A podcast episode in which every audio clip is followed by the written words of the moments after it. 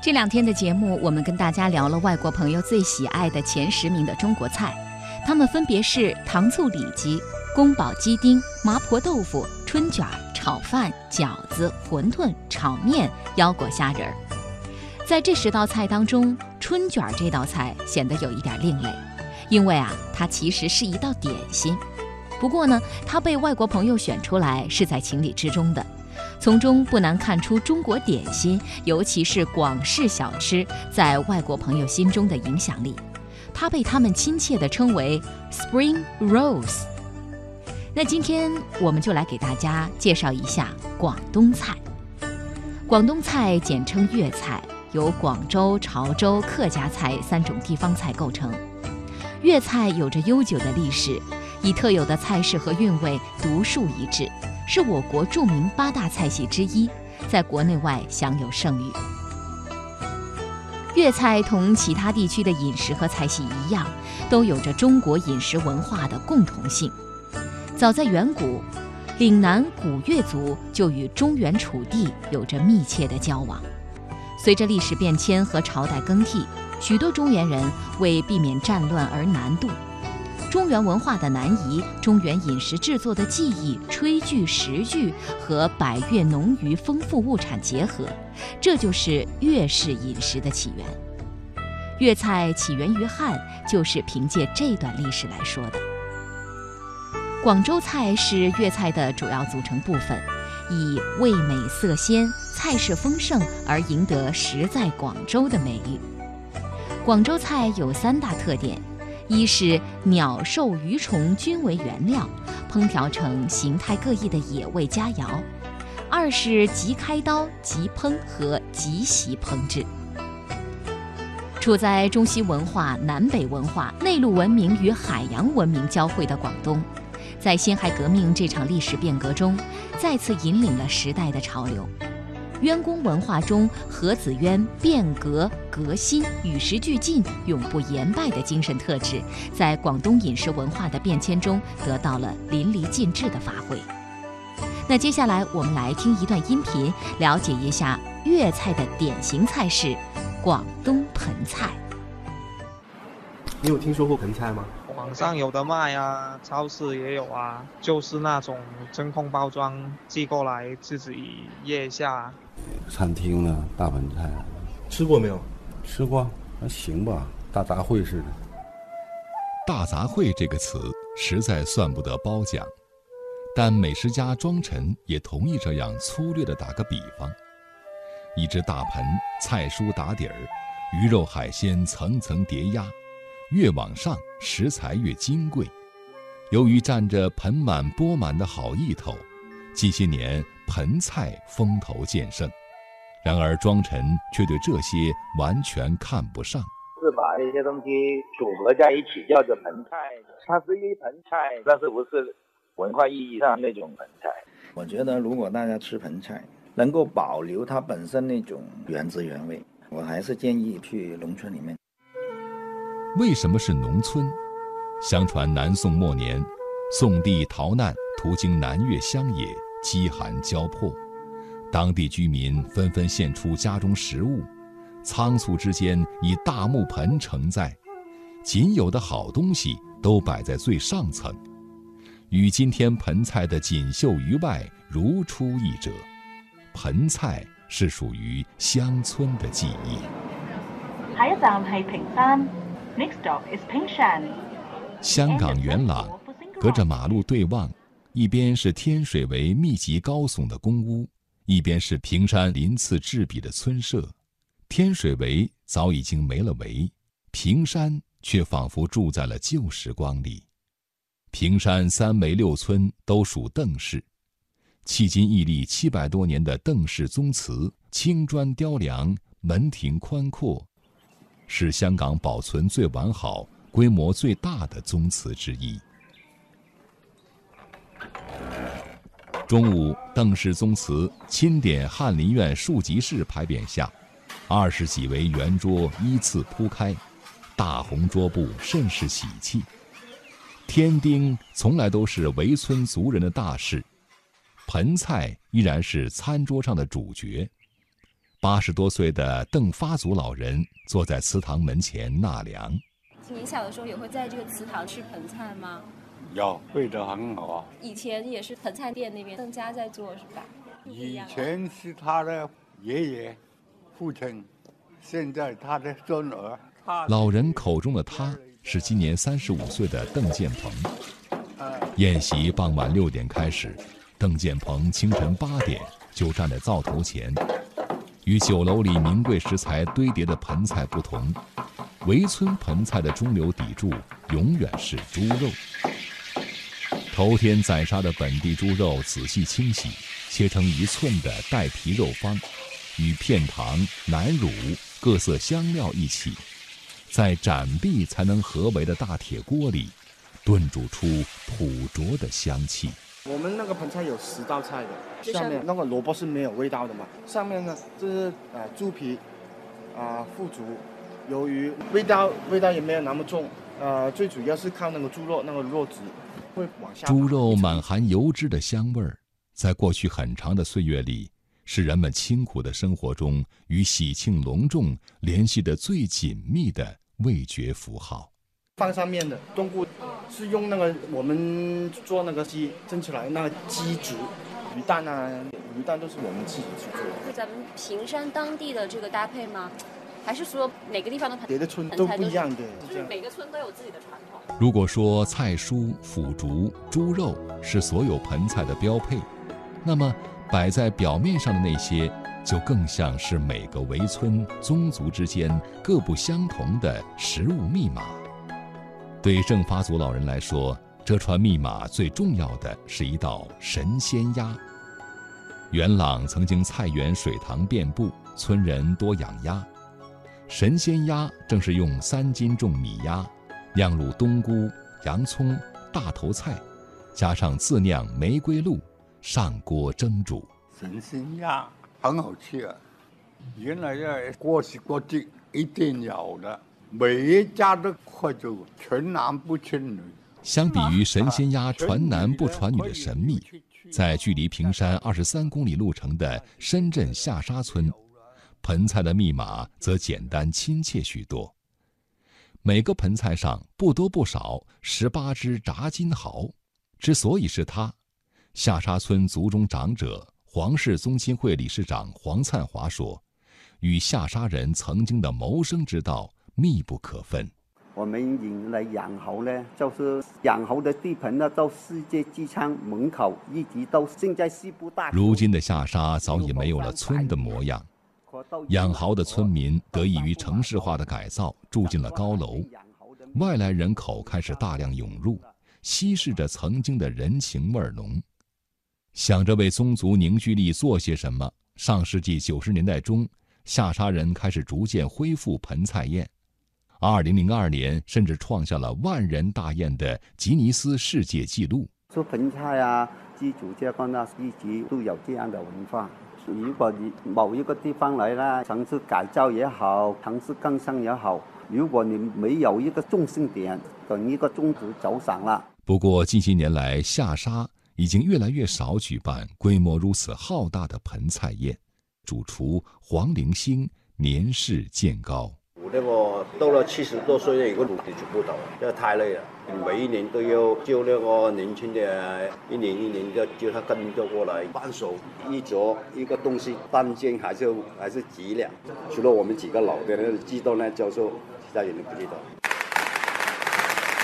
日透西沉，邓氏宗祠里灯火通明，赴宴的宗亲们陆续到了。神仙鸭红亮的色泽微微泛着油光。邓建鹏站在祠堂门前，终于可以歇一口气。以前前面那个天水围那边全部都是田，没有开发，没有发展的。那个那个水塘啊，那些啊，现在都没了。而且到这个年代，我们就啊，我爸的儿子啊，我爸的朋友的儿子，感情没有那么深。现在都有些就外来的在这里住，别的村也是这样。在香港一间知名酒店集团工作六年。七年前辞职回家做盆菜，邓建鹏不是没有纠结，但他说，父亲二十年前开店专门做盆菜，就是为了留住平山盆菜的味道。自己不学，或许这味道就真的断了。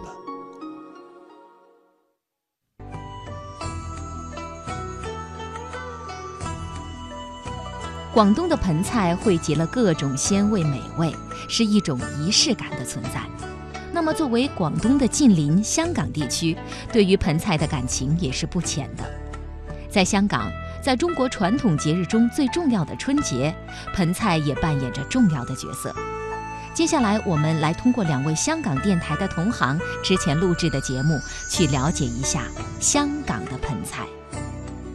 大家好，我是香港电台普通话台的陈坚，我是香港电台普通话台的雨波。说到吃的话，对了，没错了，香港呢是一个中西合璧的城市啊。说到香港的美食呢，那就可不是说一两句话就可以搞得定的喽。是，那么在这一次的节目当中呢，我们就要重点给大家推荐一下，是我们香港本地一种过年的特色美食，它就是盆菜。顾名思义啊，盆菜呢就是用一个大盆来盛满美味的菜肴。盆菜的材料呢是相当的丰富啊。古代传统的盆菜所用的材料呢最少有八种，包括是萝卜呀、枝竹、鱿鱼、猪皮、冬菇啊、焖鸡，还有是鱼球，还有猪肉。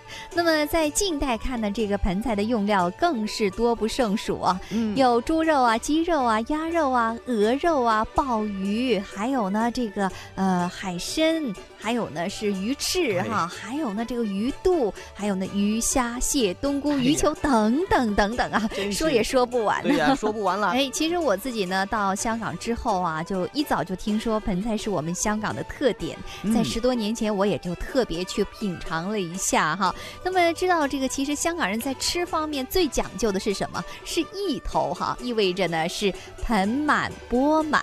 可能从字面上是这样一个意思，是。但是从这个盆菜的起源来看，盆满钵满不能够完全代表这个盆菜的来源。它到底有什么样的历史渊源呢？我们一起来听一段故事吧。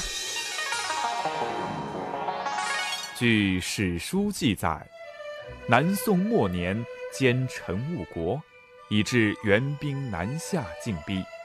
文天祥、陆秀夫、张世杰等自浙江、安徽逃至福州，立赵刚为帝。因受元兵穷追，于是在经漳州而至九龙，住于九龙湾西。当时该地为一座小山丘，后人在此建宋皇台公园，以治其事。现该地区尚存有二王殿村、金夫人墓、侯王庙等名称或名胜，可以为证。其后，元兵移师向西。途经今日之新界，新界居民以黄狮抵敬，乃殷勤招待。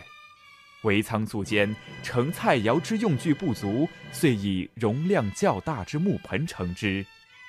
此法流传至今，成为今日之盆菜。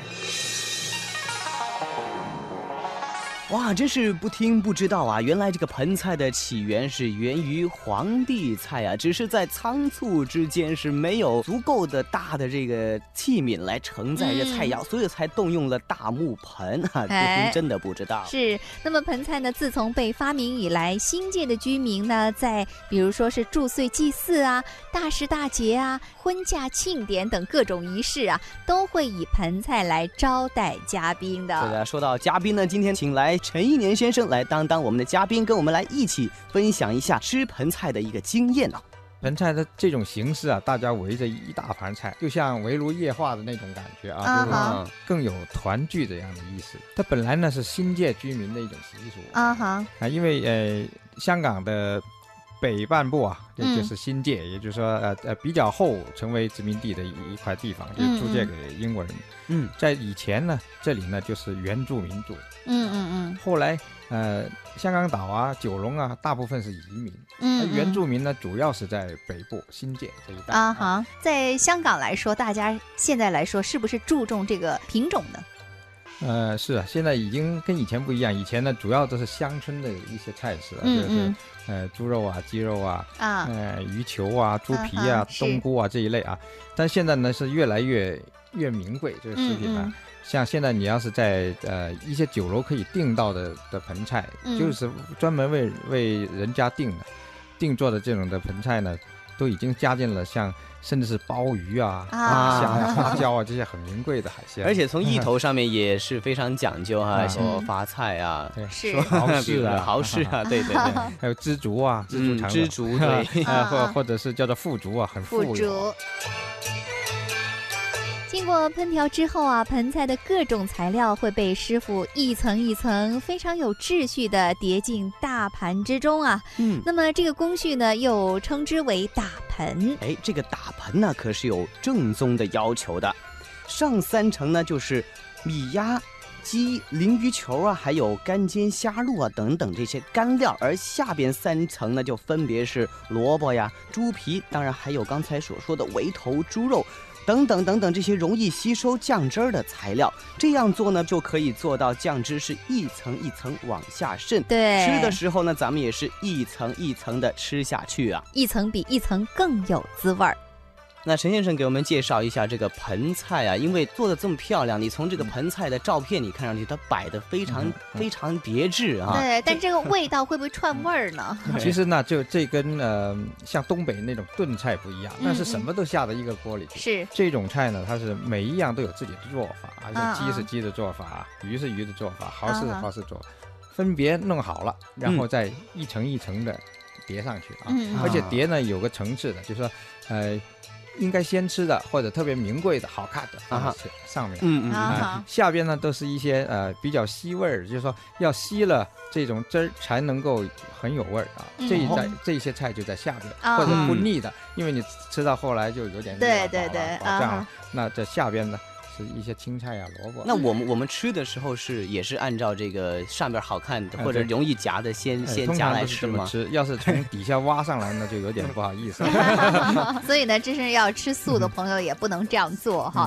那么其实我想知道，在内地呢，最近有一些改变，比如说大家呃年三十的时候都喜欢这个团圆饭啊，不要在家里做那么麻烦，都出去吃了。那么其实，在香港这几年会是怎么样？因为我们知道哈，这个团年饭呢，或者怎么样，经常会是呃。公司的那些会在外面吃哈，那你觉得家人的团聚是在家里多呢，还是在外面多呢？那，以前是在家里多。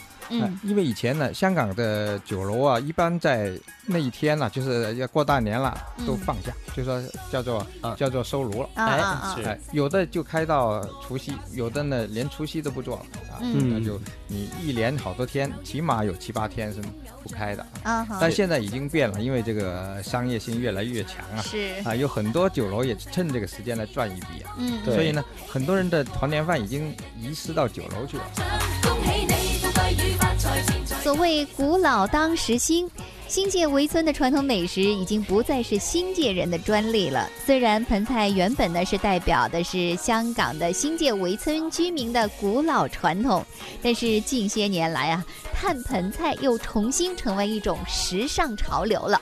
我们看到不少城市人也开始用作是酒宴的主菜了哈，嗯，像一些连锁的快餐店都推出了盆菜外卖自取，像这个茶餐厅啊、大排档啊也都有供应哦。另外，为了方便繁忙的都市人呢，现在一般的这个外卖盆菜呢都是包装的是非常的精致，而且携带也是很方便的，一般都会以金属的盆或者是瓦盆来盛载，那么方便消费者在家里利用卡式的这个。火锅炉啊，或者就用电磁炉啊，可以慢慢的加热享用。但是同一时间呢，为了显示盆菜的这种珍贵呢，很多的现代食肆呢会加入各款的山珍海味、包身赤肚啊等高价值的材料来一起烹煮这个盆菜的哈。是。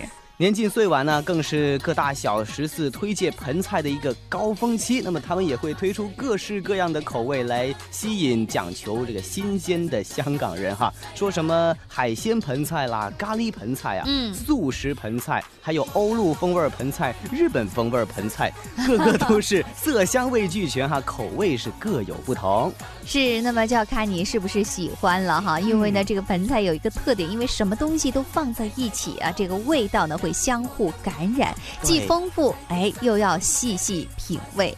嗯，是的。那么当然了，要想品味这个地道的盆菜呢，还是啊得去一去这个元朗新界或者是大埔啊之类的围村里面去找寻这个地道盆菜的做法哈。那么据说呢，吃盆菜的时候还有一个相当有趣的惯例，就是一定不能够跟人客气。是，如果客气的话，可能就吃不到东西了，是吗？对了，因为吃盆菜呢，大家会一块儿啊把这个盆内的食物来。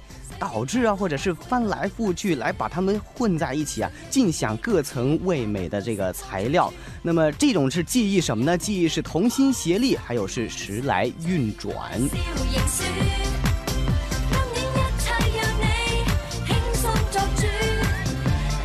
雨波啊，除了盆菜之外，其实我们香港的这个美食绝不会如此单调的哈。那么有很多不同的吃法啊。没错，陈坚。那么除了吃这个盆菜作为主菜之外呢，通常香港人习惯了只能是个八成饱，留下两成饱吃什么呢？吃饭后甜品。对，这个甜品的内容也是非常的多哈。那么像过年的时候，我们一定要吃的呢就是年糕，因为这些年糕呢有寓意年年高升的这样的一个意思哈。那么，而且呢，这个自制糕点呢，既经济又健康。比如说，香港很有特点的就是咸的糕，因为我们在北方多数是甜的糕哈。对，咸的糕呢，比如说像是这个萝卜糕呀，还有呢这个芋头糕等等。不过呢，现代生活是繁忙啊，多半会购买一些呃糕点回家弄热来进食哈，因为大家节奏都非常快，可能没有时间细心的烹调这些糕点。那么。大家在弄热的时候呢，最好就是蒸热而不要油煎啊，这样就会更这个健康一点。是因为你看，在香港还有一些油炸的食物，像油角啊、煎堆啊，还有笑口枣啊，这些呢也都是在过年的时候经常会吃的，而且都是高热量、高脂肪的食品，多吃当然我们呢就是这个啊体重就会上升了 哈，而且更担心的就是胆固醇会偏高，血压会上升。所以呢，这些东西呢还是啊尝一尝就好了。少吃为妙，没错了。希望大家听完我们这期的节目之后呢，在过节的时候来到香港啊，除了逛商场、看花车，还有赏烟花之外呢，特别特别呢是希望大家能够去品尝一下香港新年的特色美食，是，尤其是盆菜。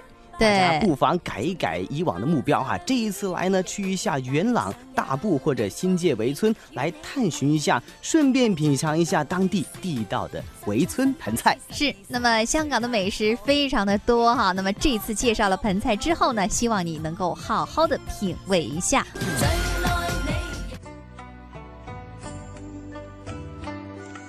在外国朋友喜爱的菜单里面，炒面也是粤菜系里面的。广州人的确在改变外国人的饮食方面做出了杰出贡献。粤菜里面的炒面多是把即食的面条或者是手擀面之类的面条煮熟，然后再加入食用油或者是一些青菜、肉丝或者是辅料或者是海鲜，把它炒成一道既有主食又有这些菜和肉在里面，当然也可以加入鸡蛋这样的一类菜品。但是在有的地区呢，炒面是另一种做法。这种炒面是用植物或者动物的油脂将小麦、米子、青稞等面粉炒熟，这样在食用的时候用热的汤水一冲或搅拌就可以食用了。京津地区有一种食物叫做油茶面。是把小麦粉等用植物油炒成黄金，食用时先加少量的水搅拌成糊状，再用开水冲开。讲究的呢，可以加入各种添加料，比如白糖、蜜饯、核桃仁、芝麻、瓜子等等。用糜子面制作的类似物称为茶汤。那么在陕西、内蒙古的部分地区，炒面是用油面炒出来的。油面比小麦粉的热量要高。北方回民的茶汤是用牛骨髓的油炒出来的，更香，但是热量也更高。还有一道菜是粤菜里面也非常被外国朋友喜欢的，这就是腰果虾仁儿。这道菜成菜以后，它的形态比较小，色泽粉白杏黄，汁清，虾仁儿嫩，腰果脆。虾仁营养丰富，肉质松软，易消化，与腰果同炒，对于保护心血管系统、防止心血管疾病大有益处。而吃起来虾仁嫩滑，腰果酥脆，中外食客怎能不爱呢？